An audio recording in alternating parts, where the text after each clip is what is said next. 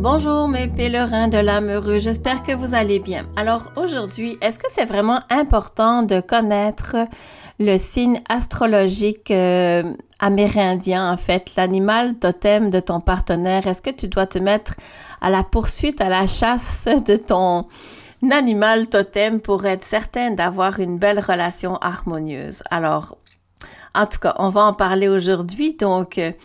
euh, vous savez qu'en fait, ce que je vous souhaite, c'est de vraiment rencontrer un partenaire qui va euh, vous supporter euh, aussi bien dans votre développement personnel, dans le fond, que professionnel, peu importe quel développement, et que vous allez le soutenir vous aussi. Dans le fond, vous vous souvenez, c'est une relation meilleur ami, meilleur amoureux que je vous souhaite. Donc, je m'adresse à vous, célibataires, qui avez un jour eu l'espoir et peut-être perdu l'espoir d'un jour rencontrer un partenaire comme celui-là. Alors prenez ma main et faisons ensemble ce chemin vers l'objectif que vous souhaitez réaliser. C'est toujours possible. J'en suis la preuve vivante. Mon nom est Karine Baum. Je suis la créatrice de la méthode de rencontre aurarencontre.com. Boum boum, c'est ton podcast au-delà des apparences. Donc, est-ce que c'est important de connaître le signe de ton partenaire, le signe euh, animal totem de ton partenaire? Ou bien peut-être que comme tout est vibration dans l'univers, un animal qui est une forme, autant que les nombres, que je te propose dans la numérologie vibratoire, autant que les couleurs sont un signe, une vibration qui peuvent te mener par des synchronicités ton partenaire. Allez, boum boum, c'est parti. Mais comment on fait pour euh, trouver son animal totem? Et comment on fait pour trouver, dans le fond, l'animal totem qui représente l'autre? Ça, c'est une première question euh, auquel je vais essayer de répondre. Puis la deuxième, c'est que si par exemple il y a euh, les caractéristiques d'un animal totem qui, euh, dans le fond, euh, te font vibrer, est-ce que tu essayes donc de t'y fier, puis tu recherches alors à ce moment-là un partenaire qui va avoir comme des similitudes avec ton animal totem que, que tu aimes? Je vous ai déjà dit de pas trop vous fier aux apparences ni à vos premières attirances. Écoutez, justement, euh, moi j'en parle dans mon livre La queue du castor parce que dans le fond, euh, mon amoureux euh, a beaucoup de caractéristiques en fait du castor, mais pensez-vous vraiment que si j'avais eu le choix entre tous les animaux, j'aurais choisi un castor? Pas nécessairement. Bon, quoique quand on connaît les, la description du castor, c'est intéressant, mais je crois pas que j'aurais été attirée la première fois en tout cas par un animal comme le castor. Tu sais, j'aurais pu citer vers, euh, je sais pas, peut-être un, ours, en tout cas, ou un lion, ou en tout cas, je ne sais pas, mais il me semble que ça, ça m'aurait plus attiré. Mais est-ce que ça me correspondait? Bien, là, peut-être pas. Donc, euh, on va parler de ça. Et vous le savez aussi, pour terminer, ben on va parler surtout euh, de l'animal totem en signe. Donc, en synchronicité parce que peut-être que c'est là qu'il y a quelque chose à comprendre. En tout cas, moi, j'ai compris quelque chose grâce en fait à mon renard. Je vous ai parlé euh, la dernière fois du chemin qui m'apprend et dans le fond, sur ce chemin, il y avait un superbe renard et ce renard, ben, m'a appris.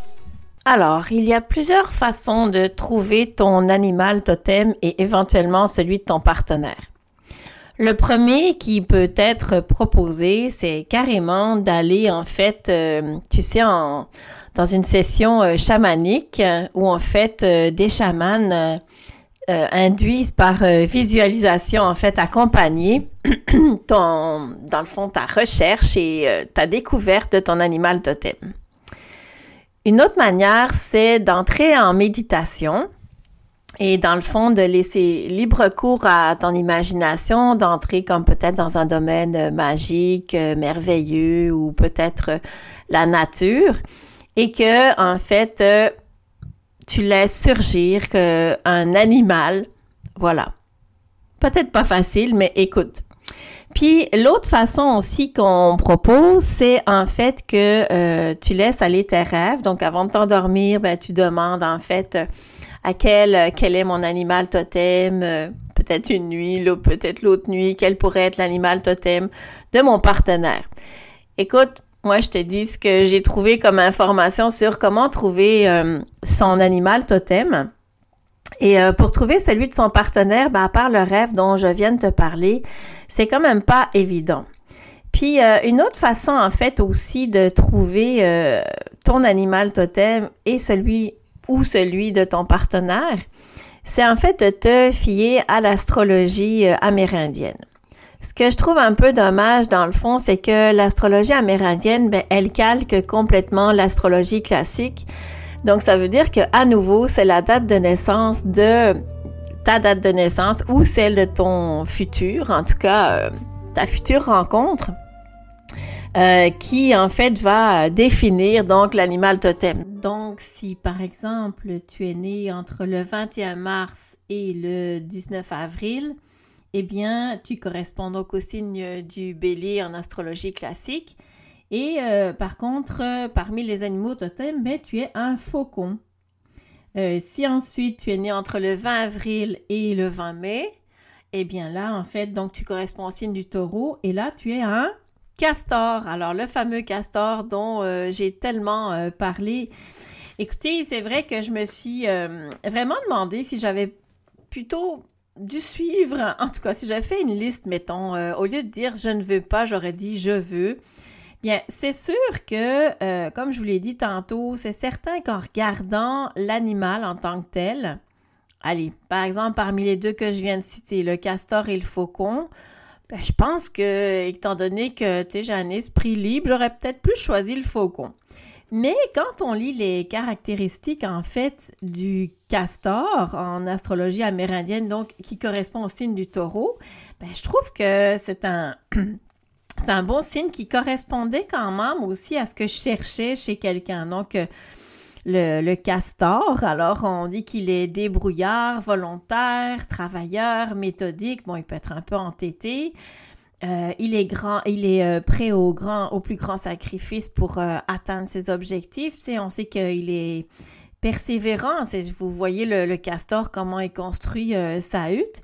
Et puis, comme je le mentionne d'ailleurs dans mon livre, le castor est un des rares animaux, en tout cas, qui est décrit comme étant fidèle dans le sens qu'il est monogame, hein, ce, qui est, ce qui est rare en fait parmi les mammifères. Euh, donc, euh, voilà, je trouve que, c'est un animal de famille. En tout cas, tout ça, j'en fais état dans mon livre. Donc, ça pour dire que, effectivement, si j'avais eu à regarder les descriptions des animaux, puis, ben, j'aurais euh, probablement choisi le castor. Mais comme vous le savez, c'est la compatibilité numérologique qui m'a fait arriver à mon fameux castor. Puis juste pour rigoler, je vais après en fait détailler un peu plus euh, chacun des animaux euh, totems, en tout cas quelques-uns.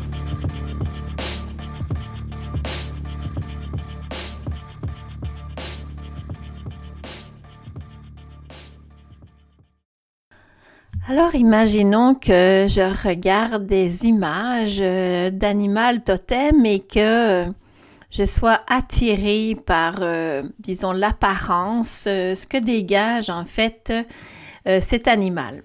Alors par exemple, si je regarde les animaux, moi c'est sûr que le loup va automatiquement m'attirer. Et bon, qu'est-ce que ça veut dire si, mettons, mon futur partenaire aurait comme animal totem le loup. Alors, euh, ce qu'on dit, c'est que ce serait un être qui serait euh, sensible, réceptif, spirituel, mystique et parfois prétentieux. Ouais, peut-être. Euh, que le loup est toujours en quête de savoir, que en fait, il ne semble pas comprendre le monde qui l'entoure. Ah, et porte un regard lointain sur celui-ci. Il est plus évolué une certaine hauteur. Attention, le loup doit veiller à ne pas être trop sûr de lui. Hmm. Ouais. Euh, ça, vraiment, c'est pas des caractéristiques qui me rejoindraient. Euh, le loup est convaincu de sa force et sait se faire respecter. Bon, Soit, ça pourrait, mais c'est pas, c'est pas certain. Si je regarde un autre animal totem, mais je l'ai dit tantôt, là, l'ours aussi, euh, qui, euh, qui, représente la force, ça pourrait être aussi, euh, disons, à première vue, peut-être un partenaire qui a cet animal totem, peut-être que ça pourrait me, me me convenir, je ne sais pas. Alors, ce qu'on dit, ce que ça représente, c'est que l'ours représente le calme et la réflexion, qu'il est très pragmatique. Oui, ça, ça pourrait. Et qu'il ne prend jamais de décision sans peser les pour et les contre. Oui, ça, j'aime bien. On dit qu'il est tendre, fidèle, modeste, patient, parfois solitaire. Bon, OK. Euh, on dit que quelqu'un qui a cet animal euh, totem est intelligent, fin stratège, il est aussi timide, ce qui entraîne chez lui des difficultés à aller vers les autres. Ah, il pousse parfois à vivre reclus et bien souvent seul. Oui, là, c'est sûr que peut-être que c'est plus compliqué euh, sur cet aspect-là. Si vraiment, en fait, le partenaire avait, euh, ce partenaire avait un animal totem comme l'ours et que moi, j'ai envie d'une relation engagée, euh, c'est sûr que s'il préfère vivre, vivre, seul, bon. Mais vous savez, hein, il faut en prendre et en laisser. Et en tout cas, je veux, je veux parler, en fait, je veux finir avec le renard. Bon, vous savez que le renard, euh, comme je vous l'ai raconté euh, dans mon podcast sur le chemin qui apprend, bien, c'était l'animal totem de l'année 2019 euh, en fait. Et bien, cet animal, moi, je, l'aime vraiment énormément. J'ai été très touchée d'avoir ce, cette rencontre sur le chemin qui m'apprend avec ce renard. Euh, et euh, bon, si je regarde par exemple l'animal totem renard, qu'est-ce que ça signifie? Donc, on parle de quelqu'un qui aurait euh, une, grande sensibilité, qui pourrait être un peu rusé, hmm, ok, mais qui est capable de faire preuve de discernement, qui, qui est capable en fait de, de retrouver, qu'est-ce qu'on, de retrouver son chemin Wow. Euh, oui, d'accord. Donc, euh, qui sait où il s'en va, on va dire ça, et qui est vigilant dans les situations un peu plus euh, difficiles. Donc, en fait, c'est quelqu'un qui a une bonne intelligence analytique, une force de déduction, d'observation. Bon. Écoutez, pourquoi pas, mais moi, je dois vous dire que, pour ma part, j'aime mieux voir le renard sous un autre angle. C'est-à-dire, au lieu de parler de l'animal totem, pour moi, le renard, ça a été un signe que dans le fond, euh, l'âme est beaucoup plus importante dans la rencontre que n'importe quoi d'autre. Ça m'a fait comme ce rappel-là. Et pourquoi je vous en parle, c'est parce que ça dépend aussi les synchronicités, la façon dont on interprète les signes, ça dépend aussi de nos connaissances, de nos références. Et euh, pour moi, en fait, euh, le renard, il est aussi associé, en fait, euh, au Petit Prince de Saint-Exupéry. Donc, pour terminer, j'aimerais juste vous parler de s'apprivoiser dans une relation et comment il y a bien des choses qui sont invisibles à l'œil.